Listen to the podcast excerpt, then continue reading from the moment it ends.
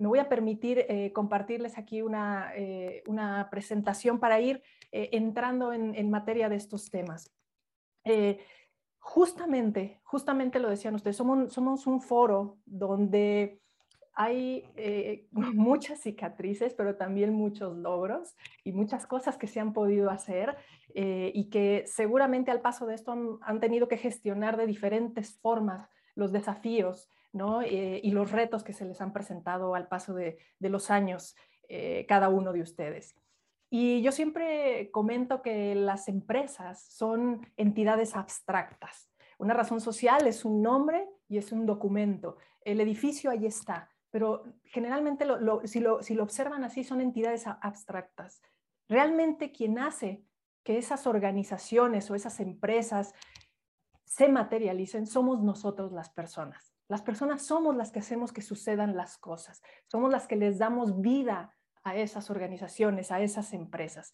Por tanto, nosotros pues somos estas, eh, estas eh, personas que hacemos que, que se muevan, se muevan las cosas y le demos vida a todo esto. Y es que es de ahí, de donde parten muchas cosas y muchas miradas de cómo gestionar lo que podemos materializar dentro de estos sueños, logros, emprendimientos, nosotros como personas. Y es que es desde ese lugar donde me gustaría transitar el día de hoy y compartirles que precisamente siendo nosotras personas, las que hacemos que esto suceda, es que estamos em, integrados de diferentes elementos y, de, y uno de ellos tiene que ver con las emociones con las emociones, cómo las gestionamos, cómo nos manejamos, cómo abordamos. Y es que desde ese lugar también es cómo nosotros em, podemos abordar eh, los retos, desde qué lugar, cómo estamos nosotros físicamente, emocionalmente. Em, eh, ecología emocional eh, no es una terapia psicológica, pero sin embargo es un proceso que te ayuda como terapéuticamente a transitar de la mejor forma posible para poder estar en las mejores condiciones para poder afrontar estos, retos y estos desafíos. Así que hoy los y las quiero invitar a que disfrutemos este transitar, este viaje que podamos hacer juntos, eh, de, esto, de, estos 40 minutos que podamos estar compartiendo juntos y juntas a partir de este autodescubrimiento y de, este viaje. Quiero que lo vean así, como este viaje que vamos a hacer juntos y juntas. Así que bueno, pues muchísimas gracias de nuevo por la invitación. Y bueno, pues me gustaría comenzar, eh, primero que nada, mostrando eh, y, que mostrando esto y que pudieran escuchar, que pudieran escuchar este audio, eh, en, el, en, el, cual me gustaría que le pusieran mucha atención y ahorita lo comentamos. Y como dice aquí, bienvenidos a un nuevo mundo, a un nuevo mundo que llega. Lo único que les voy a pedir es que tengan cuidado con sus audífonos. Si hay personas que tengan audífonos o sus audios, simplemente está calibrado el audio, pero de cualquier manera, pues siempre hay que tener un poco de cuidado para no dejar a nadie sordo y, y, me vayan a quedar aquí afectados. Así que bueno, empecemos por aquí y vamos a empezar a navegar y a conversar relacionado con esto. Venga pues. Imagínense un nuevo mundo que llega, un nuevo mundo que se está acercando más de lo que creemos y suceden cosas como estas. Escuchen. Hola, Pizza Hut. No, señor, pizzería Google. Ah, disculpe, me marqué mal. No, señor, marcó bien. Google compró la cadena Pizza Hut. Ah, bueno, entonces tome nota de mi pedido, por favor. Lo mismo de siempre, señor. ¿Y usted cómo sabe lo que pido yo? Señor, según la ubicación de su móvil, su calle y su número, y las últimas 12 veces usted pidió una napolitana grande con jamón. Mm, mm, pues sí, esa quiero. ¿Me permite sugerirle una pizza sin sal con ricota, brócoli y tomate seco, señor? No, detesto las verduras. Señor, su colesterol no es bueno. ¿Y usted cómo lo sabe? Señor, cruzamos datos con el INSS, el Sistema de Salud Nacional, y tenemos los resultados de sus últimos siete análisis de sangre. Me sale que, por cierto, sus triglicéridos tienen un valor de 180 miligramos por decilitro y su colesterol tampoco es que esté muy allá. Basta, basta, quiero la napolitana, yo tomo mi medicamento. Perdón, señor, pero nuestra base de datos eh, dice que no lo toma regularmente. La última caja de Lipitor de 30 comprimidos que usted compró fue el pasado 2 de diciembre a las 3.26 pm. Pero compré más en otra farmacia. Los datos de sus consumos con tarjeta de crédito no lo demuestran, señor. Pagué en efectivo, por Dios, tengo otra fuente de ingresos. Señor, perdone, su última declaración de ingresos no lo demuestra. No queremos que tenga problemas con la agencia tributaria, señor. Además, por cierto, ayer compró usted Viagra para usarlo con su vecina, como lo demuestra la grabación de su llamada a las 20 y 45 de la noche. De acuerdo a su historial de WhatsApp, recibe mucha pornografía de su amigo. Ya, no quiero nada. Perdón, señor, solo queremos ayudarlo. ¿Ayudarme? Estoy harto de Google, Facebook, Twitter, WhatsApp, Instagram. Me voy a ir a una isla sin internet, cable ni telefonía móvil. Comprendo, señor, pero aquí me sale que su pasaporte está caducado hace cinco meses. Bienvenidos al futuro. Exactamente. Bienvenidos y bienvenidas al futuro. Además nos faltaba esto, ¿no? Eh, prácticamente eh, aquí hay tres grandes elementos clave que además, bueno, pueden ser un poco simpáticos porque la verdad nos podemos reír de ellos, sin embargo es lo que ya estamos viviendo actualmente. Eh, esto en nuestra vida personal, profesional, eh, familiar, esto es el ecosistema en el cual ya estamos transitando actualmente. Y yo quiero destacar tres grandes elementos, tres grandes claves de este, de este audio. Uno tiene que ver con el tema de la tecnología ¿no? Que ya estamos, eh, pero bueno, esta situación nos vino a adelantar un poco más ya lo que se venía vislumbrando y que decía Andrés Oppenheimer en su libro de Sálvese quien pueda, que él veía que en el 2030 eh, íbamos a tener una revolución todavía más alta en términos de los usos tecnológicos, pero sorpresa, ¡pum!, nos llegó un poco antes. Otro elemento es la cantidad de información que vemos cómo está transitando y que bueno, cómo está interconectada. Pero lo más importante de este, de este punto es que seguimos habiendo personas conectando con personas. Es decir, hay una persona que necesita algo y que en este sentido también está teniendo un impacto emocional ante tanta cosa y ante tanto tsunami de información. Y es ahí donde tenemos que poner el foco, ¿no? De cómo vamos a gestionar todo eso. Y dicho lo anterior, ¿qué viene a pasar?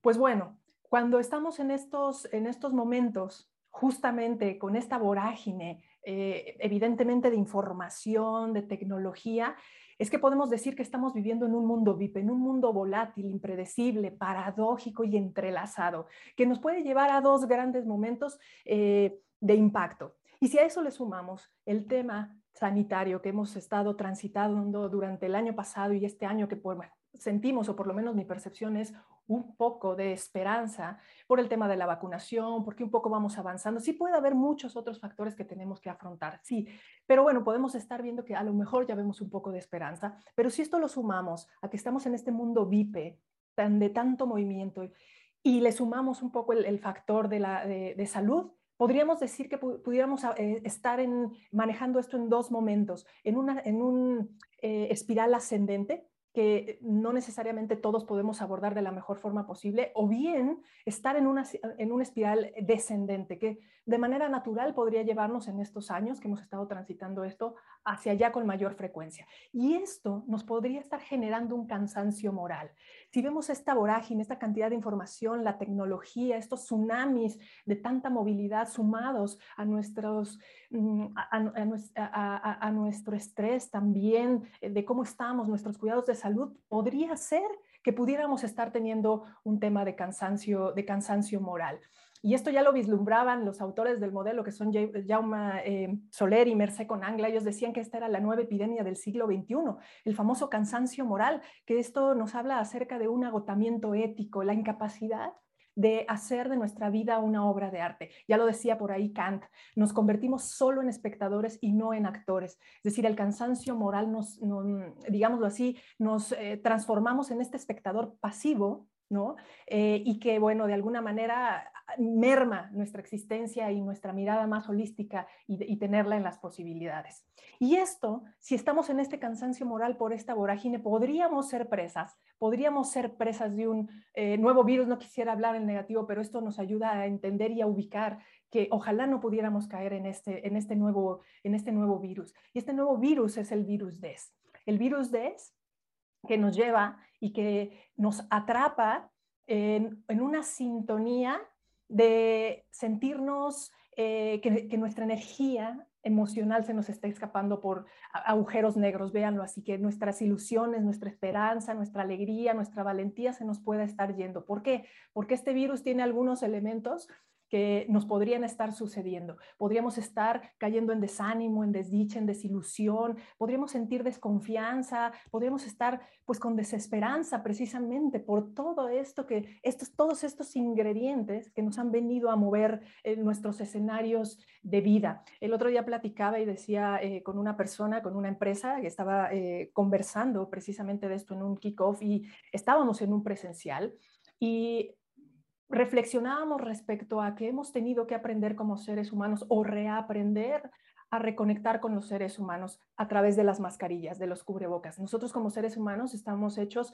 a poder tener este reflejo de neuronas espejo que nos permiten empatizar de mejor manera mirándonos a los ojos, gesticulando y viendo que desde ese lugar podemos conectar mejor. Bueno, ahora tenemos que eh, nuestro sistema neurológico y emocional está reconectando de una manera distinta a partir de todo lo que nos ha sucedido con la, con la pandemia. ¿Por qué? Porque utilizamos las mascarillas, no podemos ver los gestos, las, no podemos ver un poco más esa interacción empática. Sí nos escuchamos, pero incluso detrás de la mascarilla se escucha eh, un poco diferente nuestra voz. ¿Qué quiere decir? que como seres humanos estamos tratando de reinterpretar ahora una manera distinta de poder transitar y de convivir. Y si esta, es, esto está pasando, podríamos sumarnos y tal vez ser de este, de este virus, ¿no? Eh, y que nos podría llevar a estas, a estas situaciones. Este virus pues tiene mecanismos de acción muy importantes. Eh, se va directo a nuestra médula de la buena voluntad, ahí es donde se corroe, donde se, donde se aloja. ¿no? Eh, esto es parecido al, se transmite parecido a cualquier otro virus, digámoslo así, es de forma parecida a, lo que cualquier otro virus biológico se, pudiera transmitir. Es decir, si nuestro sistema inmunológico emocional no está sano, si nuestra capacidad de gestionar el caos o las situaciones que estamos viendo podríamos ser presa de él, o bien nuestro capital emocional base que pudiéramos traer no está fortalecido, podríamos ser presas de todo esto. Entonces, es bien importante detectar que no seamos presas de, este, de, este virus, que puede ser muy natural ahora por las situaciones que estamos pasando.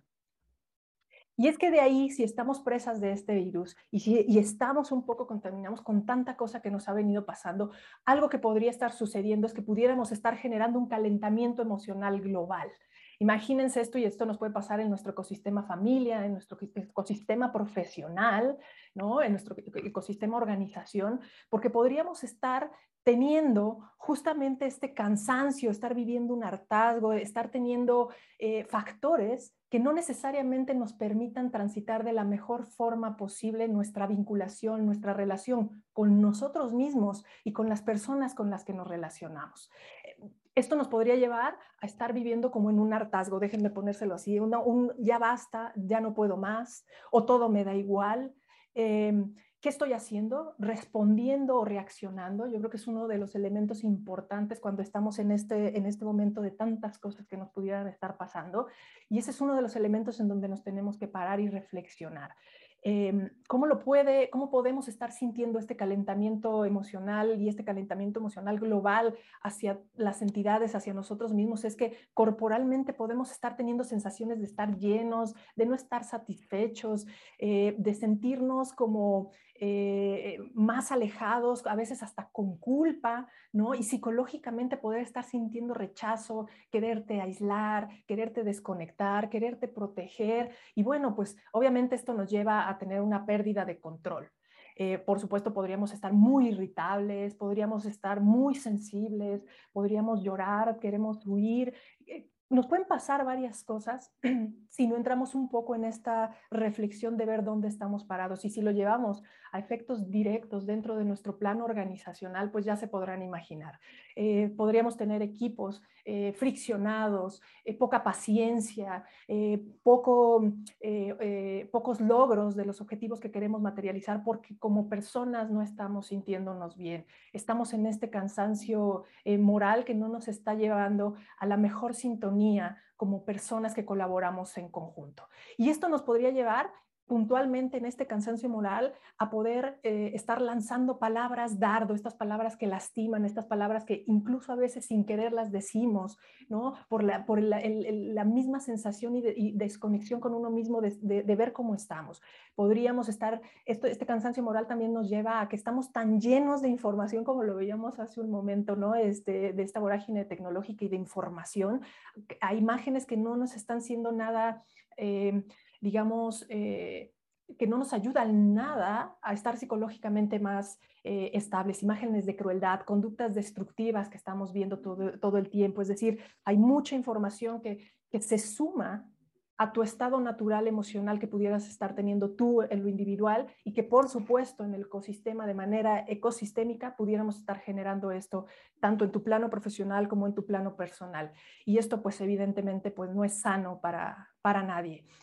Y desde este lugar podríamos estar pasando o transitando una serie de situaciones en nuestras organizaciones. Podríamos estar teniendo afectación en nuestras organizaciones y poder tener alguna organización más tóxica que una organización mucho más armónica. ¿Qué puede estar pasando si estamos en esta sintonía, en donde este virus nos atacó, donde nos sentimos desde esta manera, donde el, mundo volátil nos tiene un poco más acelerados, donde el tema de estrés nos tiene mucho eh, más involucrados? Bueno, podríamos... Eh, empezar a tener en algunos casos ausentismo laboral y tú lo sabes que el ausentismo laboral es aquellas personas que, que por enfermedad tampoco asisten eh, al, al, trabajo. O podríamos estar teniendo un ausentismo emocional que este todavía también ambos son difíciles pero el ausentismo emocional tiene que ver con esa presencia de la persona física en la oficina físicamente y mentalmente, pero emocionalmente desconectada totalmente de los objetivos, no das más, estás cansado, eh, haces lo que tienes que hacer, pero con ningún ánimo de querer seguir y con las ganas de quererte ir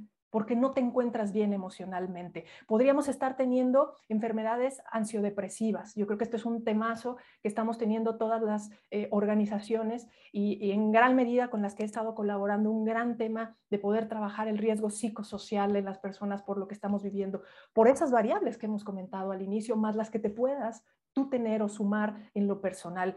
También podríamos estar teniendo una mala gestión en cuestión de la incertidumbre. Y esto es un temazo. El tema de la incertidumbre finalmente es un tema que ya lo vamos a traer. Si, si, ya lo traíamos antes, bueno, es un tema que se tiene que gestionar de, de una mejor manera porque es en, en, la vida así vivimos, con incertidumbre y hay que aprenderla a gestionar. Y ahora, pues la vida nos paró y nos enseñó con esto del tema sanitario que, bueno, hay cambios radicales y que, bueno, pues ya... Eh, realmente, como decía yo, el futuro ya no es como antes, ya no lo sabemos, la, brecha entre el presente y futuro y de lo que esté pasando se acorta cada vez más por las velocidades y la generación de incertidumbre cada vez es más alta. Así que, pues en estos ambientes tóxicos, el manejo de la incertidumbre normalmente buscamos, al no saber cómo gestionarlo, buscamos controlar y el control nos lleva a mayor estrés. Y con eso también a una fragmentación de, las personas, es decir, personas que están, eh, digamos, desarmonizadas en su pensar, en su emoción y en su accionar. Y con esto, pues por supuesto generamos un calentamiento del clima emocional. Y esto si lo llevamos al plano de las organizaciones es cómo está tu clima dentro de tu organización si todos estos factores que te acabo de mencionar antes es, se están pasando. Pero bueno, hay una buena noticia, que todo esto puede cambiar, que todo esto lo podemos manejar de una mejor forma. ¿Cómo lo podemos ver de una manera propositiva? Bueno, pues busquemos amar lo que hacemos, o hacer lo que se ama. Es uno de los elementos que podría llevarnos a, disminuir la parte del, eh, del, ausentismo laboral. El ausentismo emocional lo podríamos trabajar con creatividad, con entender, con ver y tener una mirada hacia las posibilidades y ver, tener esta mirada más de tracción que de distracción, una más de empuje. Eh, ¿Cómo podemos mover las, las, enfermedades? Buscando un bienestar y salud emocional, pararnos y tener este espacio que hoy les agradezco que tengan también eh, y que hayan aceptado estar en esta conversación y en esta charla, porque es una charla con ustedes, una conversación con ustedes del tema de la gestión emocional, que es fundamental en las organizaciones. Cada vez más eh, yo me he percatado que todo está muy bien en todos los demás temas y necesitamos temas técnicos y, y temas soft. Yo le llamo soft y hard. Necesitamos los temas eh, soft que tienen que ver con toda esta parte eh, más humana ¿no? y de habilidades y competencias y la otra parte técnica que le llamo la heart, que tiene que ver con todas esas habilidades propias de tu función, que si estás en contabilidad, aprender la contabilidad, que si estás en tecnología, estar a la vanguardia, que si estás en finanzas, aprender más de finanzas, etcétera, etcétera. Ambas son importantes, pero si no tenemos un bienestar y una salud emocional, es muy difícil que tengas una tierra fértil para que todo lo demás pueda llegar de la mejor manera. Entonces, lo que buscamos es esto, un bienestar y una, y una salud. ¿Cómo podemos gestionar la incertidumbre y el control? A través de una gestión de incertidumbre mediante la confianza. Ahora, con el tema de la pandemia y todo esto, muchos de los elementos que surgieron a partir, en todos los planos, en todos los ecosistemas, tanto en tu familia, este, personal, eh, y pareja y demás, existe esto, pero en el laboral existió un alto, no sé de, su experiencia, pero yo les quiero compartir un poco la mía en este, en este transitar con las empresas y el conversar con ellas, es que la confianza, la confianza fue un temazo en términos de cómo se sentían los líderes para poder seguir gestionando lo que estaba pasando a distancia. Y al mismo tiempo el colaborador pensando en cómo confiar en su líder para que las cosas pudieran caminar de la mejor forma posible. Es decir, esto fue un gran tema, entre muchos otros, de transitar en estos momentos, que sigue siendo, no digo que ya se haya acabado, pero que sigue siendo un tema que fue, ha sido un reto. La fragmentación como personas. Claro, podemos integrar a personas de una mejor forma. Eh, una apuesta en ecología emocional es integrar a una persona PEA. Y la persona PEA, ahorita lo vamos a ver un poquito más adelante, es esa, esa persona que tiene armonía y que armoniza y que trabaja en equipo con su pensamiento, con su emoción y con su accionar. Es esta congruencia en este eje que es fundamental para cualquier ser humano. Y para ello, pues obviamente, y generar que nuestro clima emocional pueda cambiar, es trabajar en la calidez de los vínculos. Así que esperanza hay, lo podemos transitar. Sé que eh, cada uno de ustedes seguramente ha trabajado ya también en estos elementos, pero bueno, son importantes eh, poderlos transitar de la mejor forma posible. Y de aquí es que hay, un, hay una mirada que les quiero compartir. Para lograr todo esto, ¿cómo lo podemos aprovechar de la mejor forma posible a través de la mirada de ecología emocional? Y para ello, quiero compartirles un poco qué es psicología emocional. Ecología emocional es el arte de gestionar nuestros sentimientos y nuestras emociones desde un lugar creativo, adaptativo, para que nuestra energía la dediquemos a construir y no a destruir el entorno en el que vivimos. Incluso primero a mí, es decir, cómo me gestiono yo. Y la ecología emocional, digamos que si leemos la palabra como tal para ponernos un poco en el contexto, ¿qué es ecología emocional? Para nosotros ecología emocional es oikos, que significa casa, y logos, conocimiento. Es decir, ambas nos pueden llevar al significado del conocimiento de nuestra casa emocional. Véanlo así como con esta metáfora de la casa, de su propia casa. ¿Cómo están sus emociones adentro? ¿Están dentro de su casa? ¿Están encerradas? ¿Están oscuras? ¿Tienen ventanas abiertas? ¿Tienen ventanas cerradas? ¿Cómo está tu casa emocional interior? Para nosotros es fundamental hacer este viaje al interior, precisamente para poder gestionar de mejor manera todos aquellos elementos que no están en nuestras manos, que están en el entorno, pero que si nos encuentran en las mejores condiciones como personas, probablemente podamos abordarlos de una mejor manera, de una manera más, eh, más adaptativa.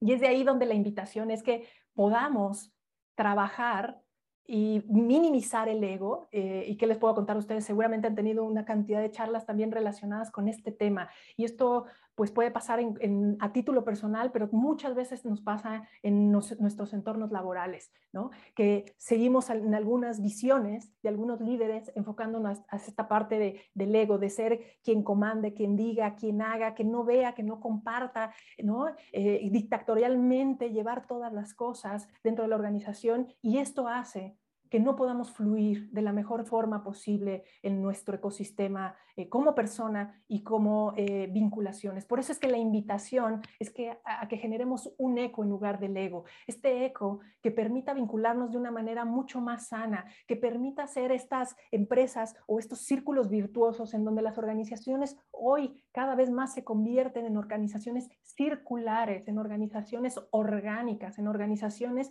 que te permiten de alguna manera poder estar interactuando más con liderazgos orgánicos y emocionalmente ecológicos que con dictatoriales. Y esto nos lleva a visualizar que si tenemos una mirada desde ese lugar, podemos cuidar todo, eh, nuestra persona, nuestros colaboradores, nuestra empresa, por supuesto nuestra familia y por supuesto al medio, al medio ambiente. Aquí en ecología emocional lo que vemos es esta mirada más ecosistémica, porque es cuidar a todo ser vivo que tenemos cerca.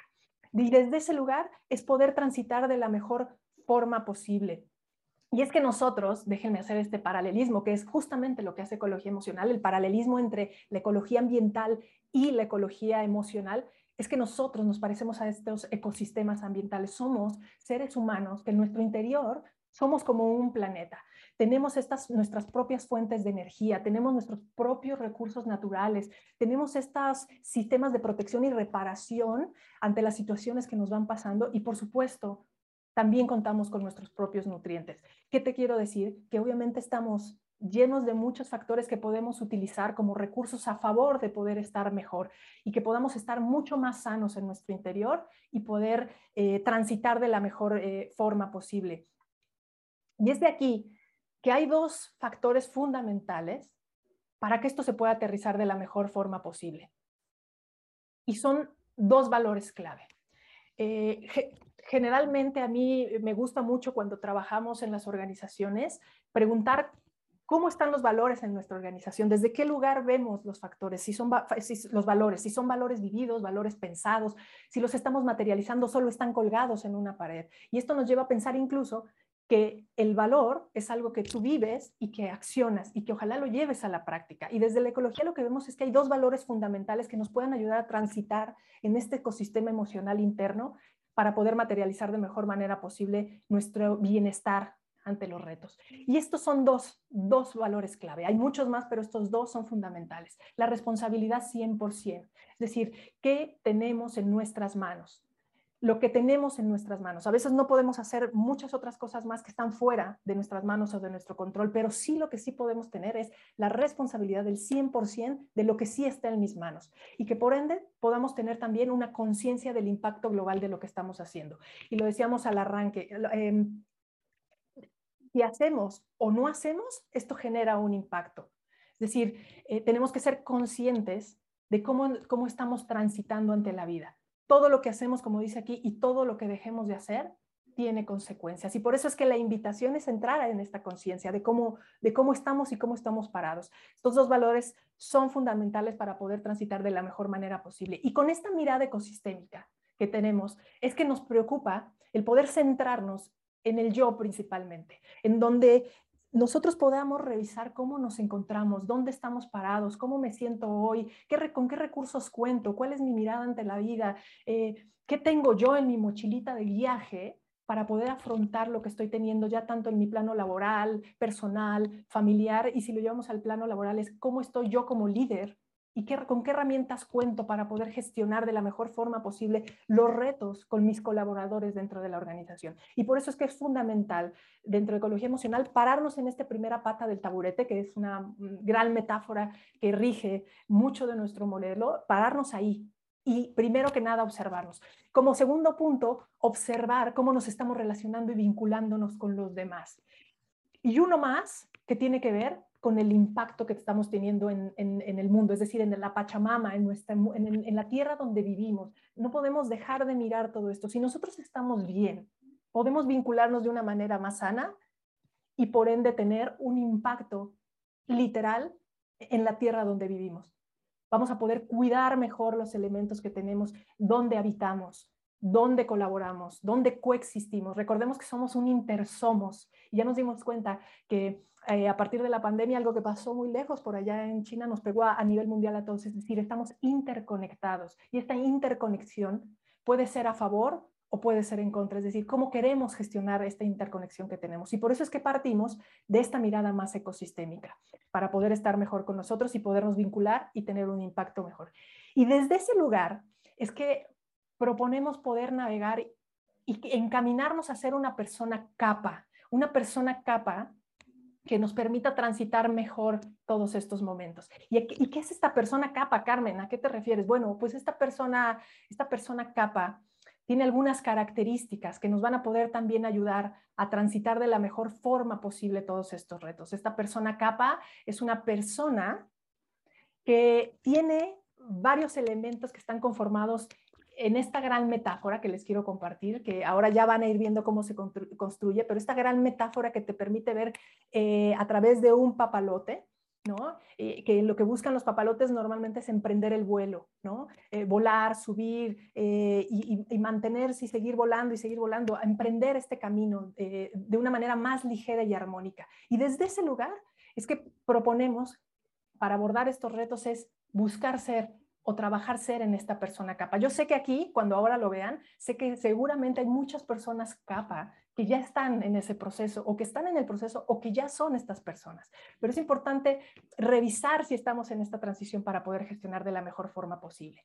Este, este gran metáfora, este gran cometa se conforma de los siguientes elementos como ustedes saben, los cometas tienen dos ejes para poder mantenerse y para poder soportar ya sea el papelito o el plástico sobre el cual están. Y el primer eje para nosotros era el que yo les adelantaba. Es este eje fundamental de mi mirada ecosistémica, el yo, los otros y el mundo. Y el otro eje principal que lo soporta es esta parte del PA que decía al inicio de estas personas que se pueden construir, las que están destruidas se pueden construir a partir de este PA, que es el pensamiento, emoción y acción. Si yo estoy en la mejor sintonía y puedo armonizar y trabajar en armonía, y en equipo, con mi pensamiento, con mi emoción y con mi accionar, seguramente mis características podrían, mi manera de andar en la vida podría ser eh, diferente y mucho más adaptativa. Y desde este lugar es que, eh, digámoslo así, un modelo humano que le podríamos llamar nosotros emocionalmente ecológico, contempla la dimensión afectiva y lo que nos va a hacer es eh, ayudarnos a cultivar el don de la, de la lucidez.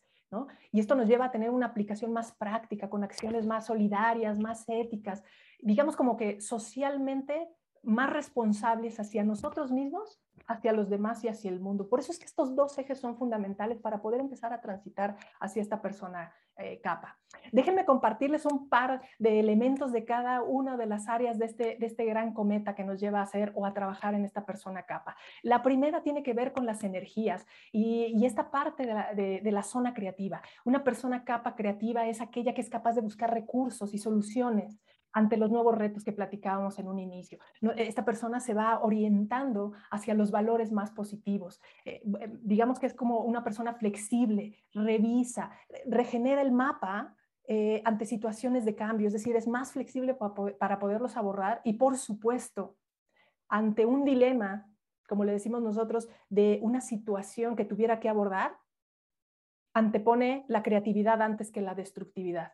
Es decir, escoge esta parte más creativa. Cuando hablamos de creatividad, muchas veces en las organizaciones a veces pensamos que la creatividad solamente la tienen las áreas de marketing eh, o las áreas de diseño. Y no, desde este lugar vemos que cualquier persona podemos ser una persona creativa, pero desde la mirada de esta persona capa que se quiere construir para viajar de una mejor forma es cómo soy más creativo para abordar lo que me puede estar pasando ante la vida. ¿Desde qué lugar puedo mirar más las posibilidades?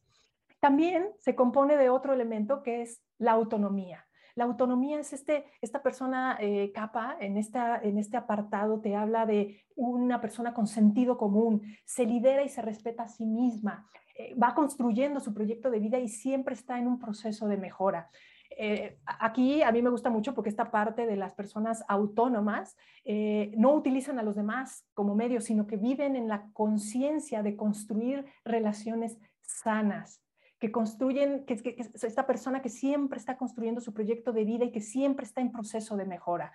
Y, desde ese lugar puede gestionar mejor los territorios donde se encuentre parada, su territorio empresa, su territorio familia, su territorio eh, pareja, es decir, cualquier territorio en el que se pueda manejar podría estar eh, mirándolo desde una mejor óptica. También esta persona capaz tiene la característica de ser una persona pacífica. Y recordemos que pacífica no tiene nada que ver con pasiva, ¿no? Al contrario, esta persona pacífica, esta, esta característica, esta persona capaz de afrontar los problemas sin agredir, sin lesionar, eh, buscando soluciones, entendiendo significados. Ustedes saben que en las organizaciones este es un temazo. Gran parte de los conflictos dentro de una organización son los significados. Es qué significa para mí que tú llegues temprano, que llegues tarde. ¿Qué significa para mí que tú me entregues el reporte a tiempo o que me lo, que me lo entregues eh, en cierto momento? ¿Qué significa para mí que tú estés presente en E o en C? Es decir, eso es fundamental. Entonces, en una persona capa tiene esta sensibilidad de poder visualizar esto. Em, conoce ¿no? Te puedo compartir que conoce su autonomía, las emociones, le da salidas equilibrantes a su sentir. Y por supuesto, es una persona asertiva, que no juzga a los demás, sino que pretende entender. Para que finalmente dentro de este gran cometa tenemos otro gran elemento que nos, que nos puede ayudar, que es la parte amorosa. Y en algún momento nosotros en el modelo le habíamos puesto afectiva, porque era difícil escuchar en las organizaciones la palabra amor, daba urticaria, era es muy cursi, no podemos hablar de amor en el entorno organizacional. Bueno, wow, gran sorpresa. Hoy por hoy estoy segura que las personas que me acompañan hoy aquí ya hablan de esto también en, sus organizaciones porque somos personas las que movemos las cosas y, por, e, y, tenemos emociones y sentimos y nos conectamos y nos vinculamos. Y por eso la palabra amor desde ecología emocional y quitamos eh, eh, amistoso y quitamos esta palabra porque decimos amor tiene una connotación mucho más amplia, que es preocuparte genuinamente por el otro. Es escoger el amor como una máxima fuerza creadora, ¿no? Consciente de todo esto. La ternura se encuentra dentro de estas personas y bueno, es consciente de todo lo que le pasa para vincularse desde un mejor lugar. Ahora bien, si eres una persona capaz, vas a poder contribuir en este espacio interior más armónico que te comentaba, en el cual tu razón, ¿no? Y las emociones se van a unir como fuerzas para poder formar acciones más empáticas, más generosas, más solidarias hacia los demás y por supuesto hacia el mundo. Si bien no es fácil tal vez transitar esto, creemos que sí es posible conseguirlo. Yo creo que es posible que este cometa pueda volar, tu cometa personal y por ende el cometa organizacional. Es decir, si tú eres una persona capa, podrás llevar a tu organización a ser una organización capa. Y desde ese lugar es que podemos transitar de mejor manera. Y tenemos una mirada también, una visión de un mundo mejor. Si, si vemos todo esto que hemos transitado y vemos, empezar, y vemos que hay esperanza, podemos tener cambios, hacemos una pausa, entendemos que somos parte de un ecosistema global, que somos nosotros el eje también principal para podernos entender como individuos, para después relacionarnos mejor, podremos tener una mirada hacia un mundo mejor. Y aquí te quiero compartir, y les quiero compartir tres puntos de qué podríamos hacer. Y tú, Carmen, ¿y yo qué puedo hacer ante esto? Bueno, aparte de poder trabajar y empezar a explorarte en este ser capa, podemos trabajar en esto, en evolucionar sincrónicamente en tres niveles, en tres niveles importantes. Uno, crecer como personas. Dos, mejorar nuestras relaciones interpersonales, que son fundamentales. Y tres, cuidar nuestro entorno. ¿Para qué? Para que todo esto se podamos construir un mundo más equilibrado, más armónico, que, que, es lo que hemos estado conversando al inicio, y que nuestros ecosistemas organizacionales, personales, laborales puedan vivir desde un lugar mucho más sano y mucho más desde la bondad, desde, desde la compasión y sí desde la, sí y dando resultados, porque finalmente en las organizaciones lo que buscamos sí son resultados, pero la mirada no tendría que estar focalizada 100% en el resultado, que eso por ende se va a dar si esto lo trabajamos nosotros como individuos y luego en el colectivo, para que obviamente, bueno, podamos estar de la mano con los dos valores importantes que es la responsabilidad y la conciencia y la conciencia global. De ahí que es importante eh, tener un par de herramientas o, o un poquito de conciencia relacionada a qué son nuestras emociones, ¿no? Las emociones, recordemos que son, no son buenas ni malas. Las emociones no son positivas ni negativas y es súper respetable la mirada de la psicología porque nosotros incluso también tenemos temas de psicología positiva y demás integrados dentro del modelo. Pero para nosotros, en el lenguaje más eh, ecológico, es que nos gusta decirle que hay, hay, emociones agradables o desagradables de sentir. Y desde ese lugar es desde donde podemos hacerlas presentes, es decir, ponerles un nombre, un apellido, pararnos e identificarnos. Ninguna es mala eh, eh, y, desde ese lugar podríamos, todas nos, podríamos gestionarlas mejor porque todas nos avisan de algo. Aquí, eh, pues bueno, quisiera que viéramos un pequeño videíto para que, vea, para que pudiéramos ver cómo esta manera de gestionar las emociones nos pudiera llevar a un mejor plano. Eh, de nuevo, eh, cuidado con su audio, eh, está, está, bien, pero pues nada más para que los que traigan audífonos pues puedan estar un poquito atentos a esto.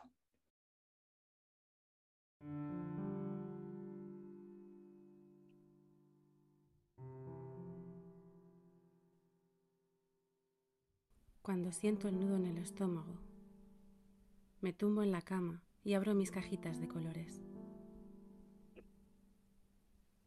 Abro la caja roja y dejo que salten al suelo todas las emociones que guardo allí. Ira, enojo, furia, cólera, irritación, frustración, miedo, rabia, impotencia, asco, vergüenza. Abro mi caja negra y de ella salen, apagadas, la soledad, la tristeza, la desesperanza, el abandono, la pena, la angustia, la pesadumbre.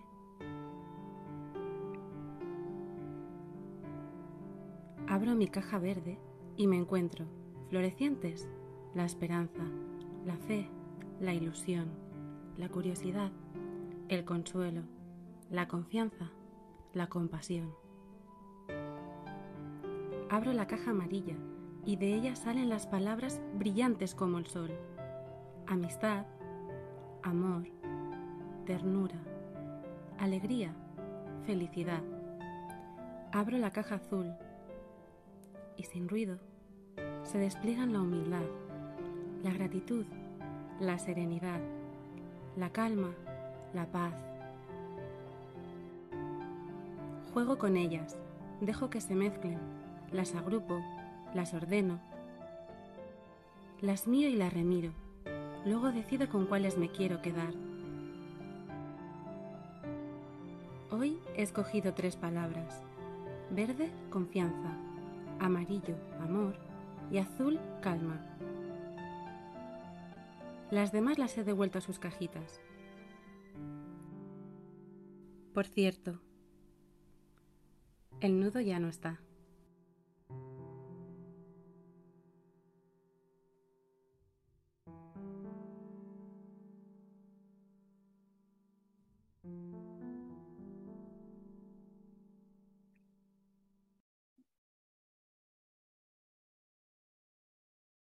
Donde te invito precisamente a, esta primer, a, este primer paso también, a reconocer tus emociones, a hacer tu propia cajita de emociones para sacar, desahogar y, y, poder identificar cuál de ellas, cuál sientes, con cuál quisieras estar, con cuál quisieras transitar. Y por otro lugar, no hay mejor residuo que el que no se genera. A mí me encanta esta eh, metáfora que tenemos también porque nos ayuda a focalizarnos en qué hacemos también con nuestras emociones. Ah, necesitamos y es urgente reducir el nivel de tóxicos y contaminantes emocionales que emanamos. Hay que reutilizar, reciclar, recuperar estas capacidades y habilidades eh, adormecidas que hemos tenido por el tiempo, si es que están así. Y por supuesto, reparar las heridas emocionales. Estos son dos grandes momentos de herramientas que podemos llevarnos para reflexionar, hacer nuestra cajita, eh, revisar, eh, ponle los colores que tú quieras. Y después de esto, trata de ver qué haces con ellas, porque es identificarlas, hacerte cargo. Y a partir de esta metáfora de las cuatro R's que manejamos en ecología emocional y me encanta, es que nos puede llevar precisamente a ver qué hacemos también con ellas, como una vía para poderlas, para poderlas transitar. Y es que es desde ese lugar que podríamos mirar lo siguiente, cómo tener organizaciones mm, emocionalmente ecológicas que nos permitan transitar mejor. ¿Cómo las vemos nosotros? Bueno, pues estas, estas organizaciones donde ven los objetivos individuales más los empresariales, donde tú puedes ver que son empresas proactivas, donde tú podrías visualizar también que estas mismas empresas tienen esta conciencia, si el líder o el dueño puede estar en esta frecuencia de autocuidarse, de tener esta mirada ecosistémica, de poder cuidar a sus colaboradores, gestionar de mejor manera posible, atender a esta mirada de ser este ser capa para poder ser luego una organización capa, pues podríamos estar teniendo también buenos resultados como organización porque podríamos ser estas empresas todavía más proactivas.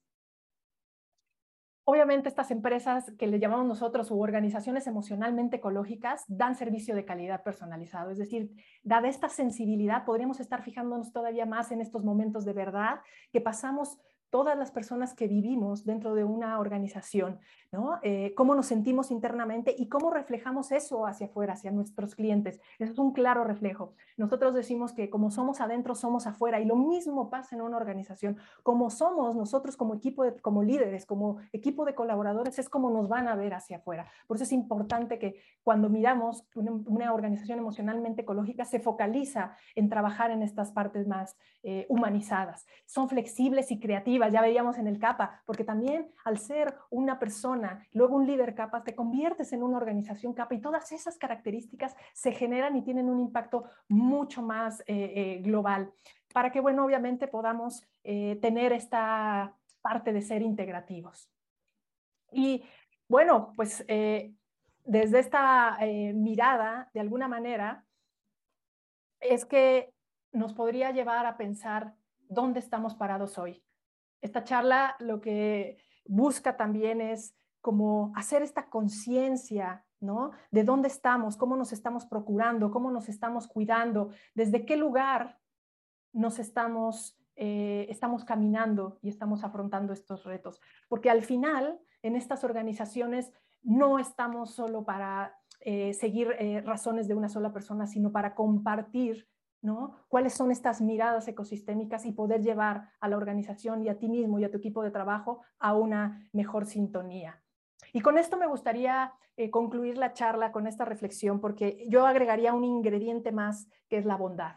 La bondad es esta virtud que todo ser humano tenemos, pero que a veces no sabemos cómo utilizarla. La bondad te hace compasivo, te hace humano, te hace empático, te hace humilde también. Si la llevamos a la acción, por supuesto, todos estos matices que te he compartido hoy podrían tener todavía mayor impacto para una mejor, para una mejor gestión. Y que es desde ese lugar que les quiero compartir esta última frase para poder cerrar esta conversación. Para ser bueno, y la quiero decir tal cual y leerla para no perder matiz. Ya decía Ricky, para ser bueno hay que vivir para dar caminar para encontrar, tener para compartir, repartir para aliviar, esperar para abrazar. Son actitudes saludables que, pregonan la hermosa aventura de ser humano. Recordemos, las organizaciones son entidades abstractas.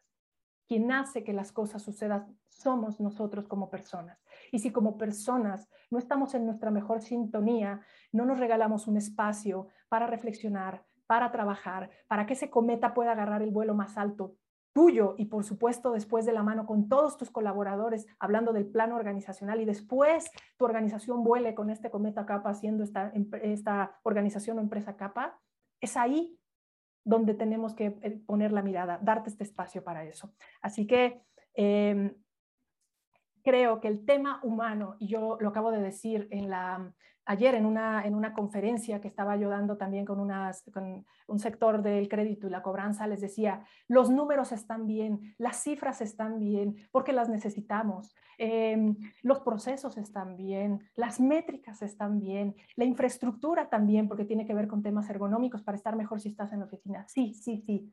Pero si las personas no estamos bien, Nada de eso lo podemos aprovechar. Y retomo el tema quizá del inicio que les decía. Una tierra fértil es una tierra donde podemos depositar las semillas para que crezcan mejor.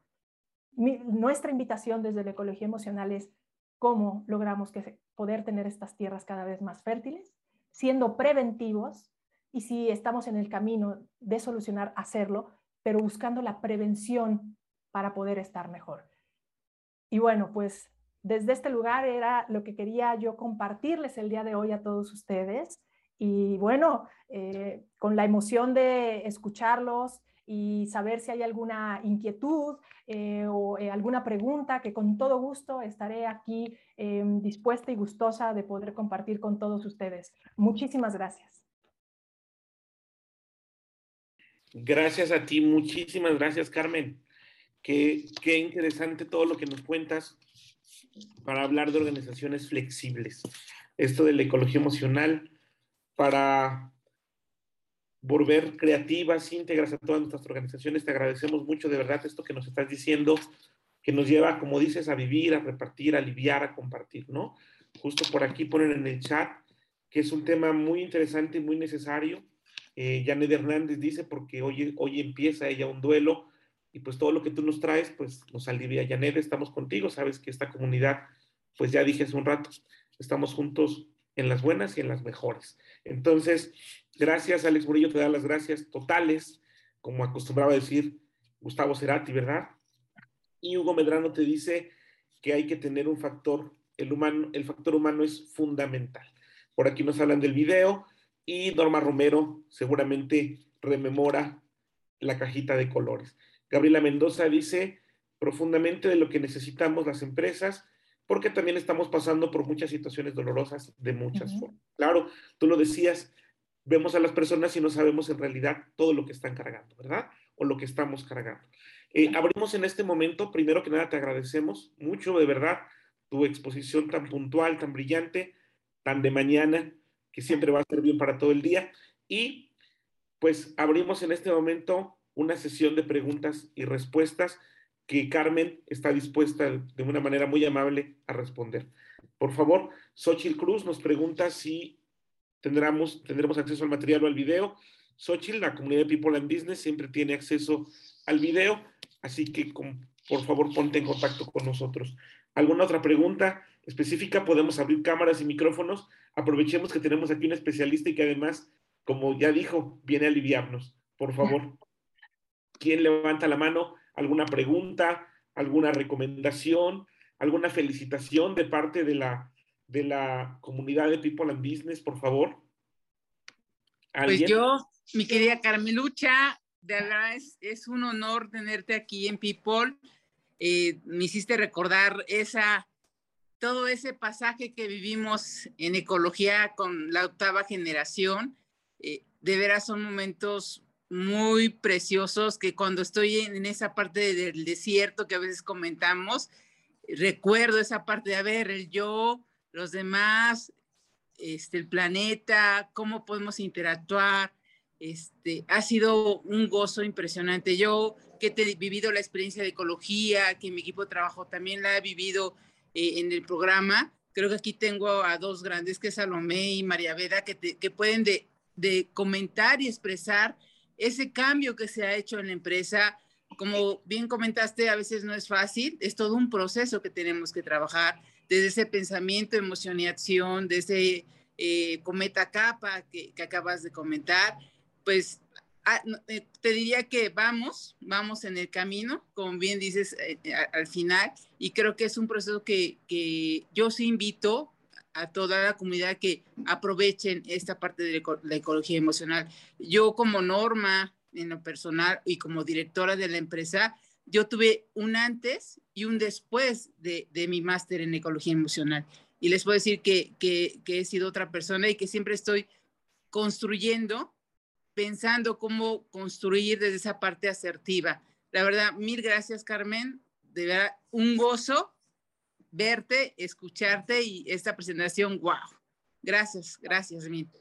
muchas gracias, eh, eh, Norma, y creo que gracias por compartir, porque precisamente esta comunidad es de acción, de experiencias. Y desde ese lugar es que, pues lo que nos compartes, Norma, es buenísimo, eh, porque al final esto se materializa. Hoy tuvimos una sesión de navegación, digamos, como para introspectar, para reconectar, ¿no? Y, ver dónde estamos parados. Pero por supuesto que todo esto se puede materializar perfectamente en las organizaciones, en tu plano personal y en tu plano organizacional.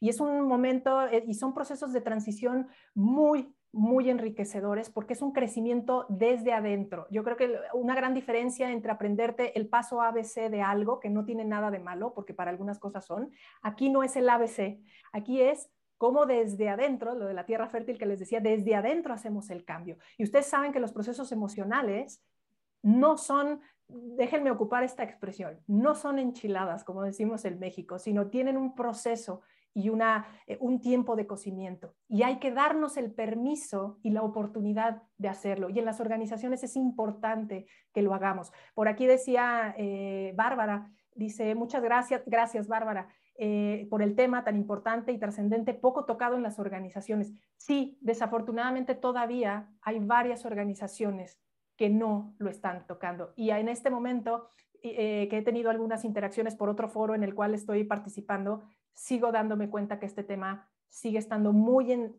como muy encimita y no, y no entramos más cuando sabemos que nosotros, insisto, somos las personas las que transitamos y hacemos que las cosas sucedan. Así que, bueno, ojalá que desde este lugar eh, podamos, y sé que todos los que están por acá, pues tienen esa alta sensibilidad, que por eso están reunidos aquí, por preocuparse y ocuparse de hacer una mejor gestión desde el lugar donde están.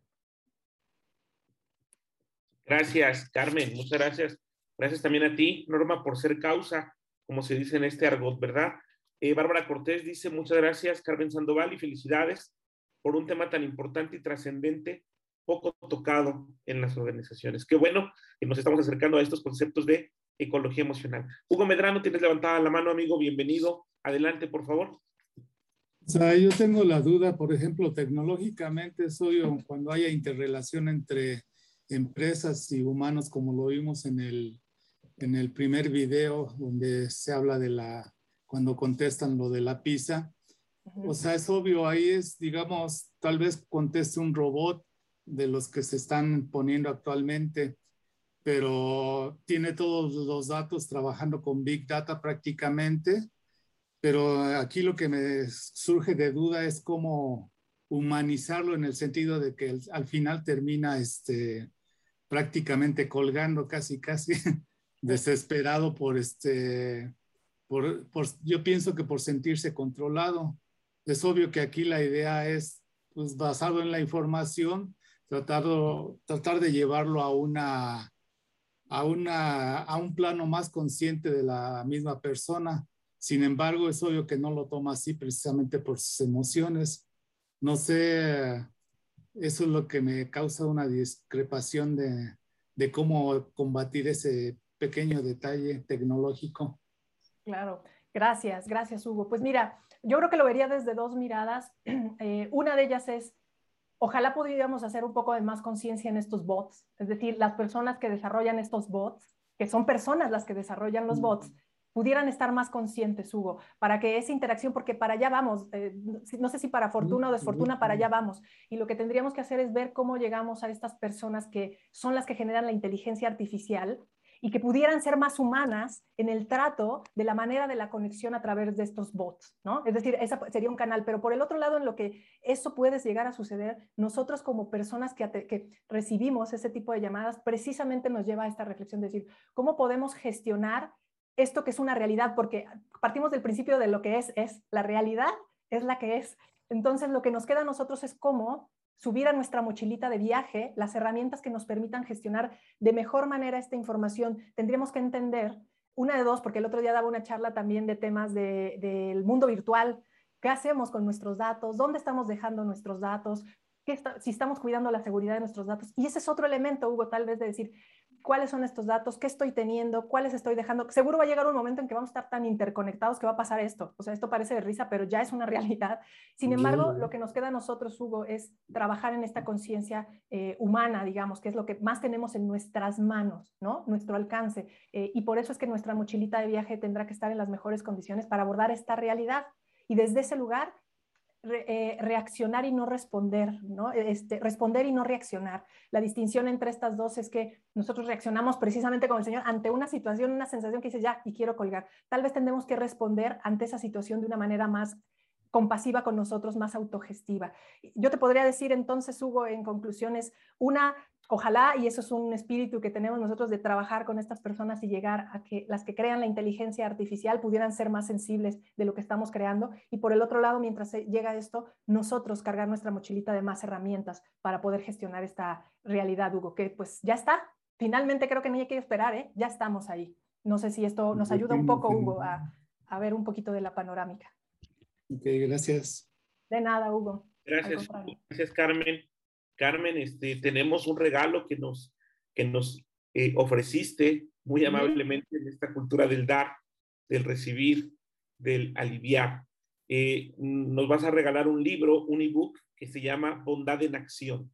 Eh, se la vas a regalar, se lo vas a obsequiar, por favor, a quien te responda una pregunta, ¿cierto? Así es, a través de una pregunta que voy a eh, lanzar en el momento que tú me indiques, Neftalí. Eh, vamos a regalar este libro, nada más que de en formato digital. Y yo le cerraba la, conversación con este tema que es la bondad en acción. Este es uno de los ingredientes más potentes que tenemos como seres humanos para transformar el mundo y a nosotros mismos. Así que eh, tú me dices, eh, Neftalí, en qué momento suelto la pregunta y el primero que responda se llevará el libro. Claro, quien te la responda, por favor, ¿qué pregunta nos quieres hacer? Por aquí hay algunos comentarios de Emilia Olguín y de Salomé Montaño, que ahora mismo también señalamos. Pero, ¿qué te parece si lanzas la pregunta, por favor? Claro, a ver. ¿Qué significa capa? Capa. ¿Qué significa, ¿Qué significa capa? Perfecto. Quien nos responda, quien abra su micrófono, cámara y micrófono, por favor, o solo micrófono, como ustedes quieran. Y capa, puedo responder. Floriberto Castillo ya nos ganó Hugo Medrano, salvo que esté bien o, no sé qué nos diga eh, Carmen, pero creatividad, amor pacífico y autónomo. Está bien, muy bien, muy bien, no importa el orden, lo importante es saber los ingredientes que están ahí y si creatividad es persona creativa, amorosa, pacífica y autónoma. Están, se la damos por buena porque finalmente está la esencia de lo que es el, modelo capa y esta persona capa. Sí, felicidades, felicidades. Floriberto. y muchas gracias, Carmen. Te queremos eh, en este momento de una manera eh, provisional, ¿verdad? En lo que esto pasa, otorgarte un reconocimiento como parte de, esta, de esta comunidad. Se otorga el presente reconocimiento a Carmen Sandoval por su destacada ponencia y participación en el webinar Ecología Emocional, Cosmovisión de una forma especial de vivir en el mundo, impartido el 8 de octubre del 2021, firma Judith Guerrero Vega y Neftali Martínez, socios de People and Business. Carmen, muchas gracias. Gracias por tu participación, por tu tiempo, por tu buena vibra y como te dije, por aliviarnos, llenándonos esta, esta pantalla de webinar. Te agradecemos mucho y no sé si quieras darnos un mensaje final y tal vez por ahí respondiendo a la pregunta que dice Emilio, Emilio Holguín, queremos empezar en mi empresa, ni lo conocen, ¿cómo le podemos hacer?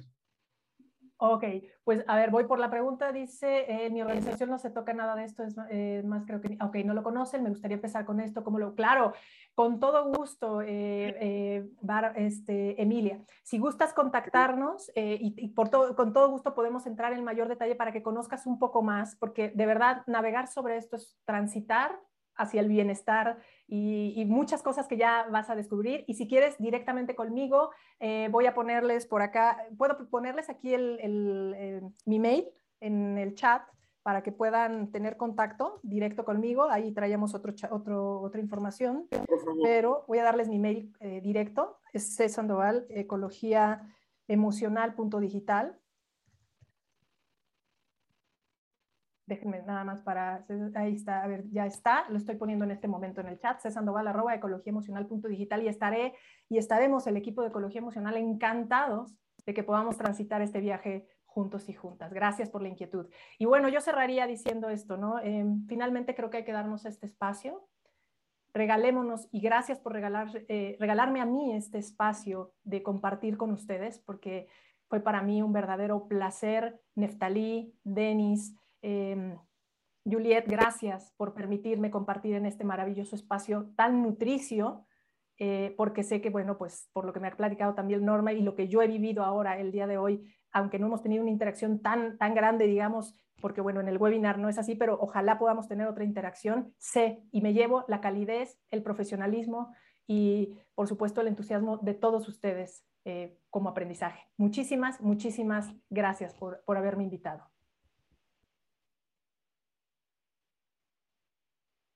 Gracias a ti, amiga, gracias. Hay muchos comentarios. La comunidad de People and Business te agradece de verdad y te da la bienvenida. Por favor, considérate parte de esta, de esta comunidad y si así lo deseas, y todos los que nos escuchan y nos ven próximo lunes a las 6 de la tarde nuestra sesión de networking. Muchas gracias a todos. Síganse cuidando. Nos vamos a ver el próximo viernes con un nuevo tema. El próximo lunes en networking y todos los días, como somos emprendedores y empresarios, 24-7. Mil, mil gracias, Carmen. Que tengas un excelente día y gracias, por aliviarnos el corazón. Excelente día a todos.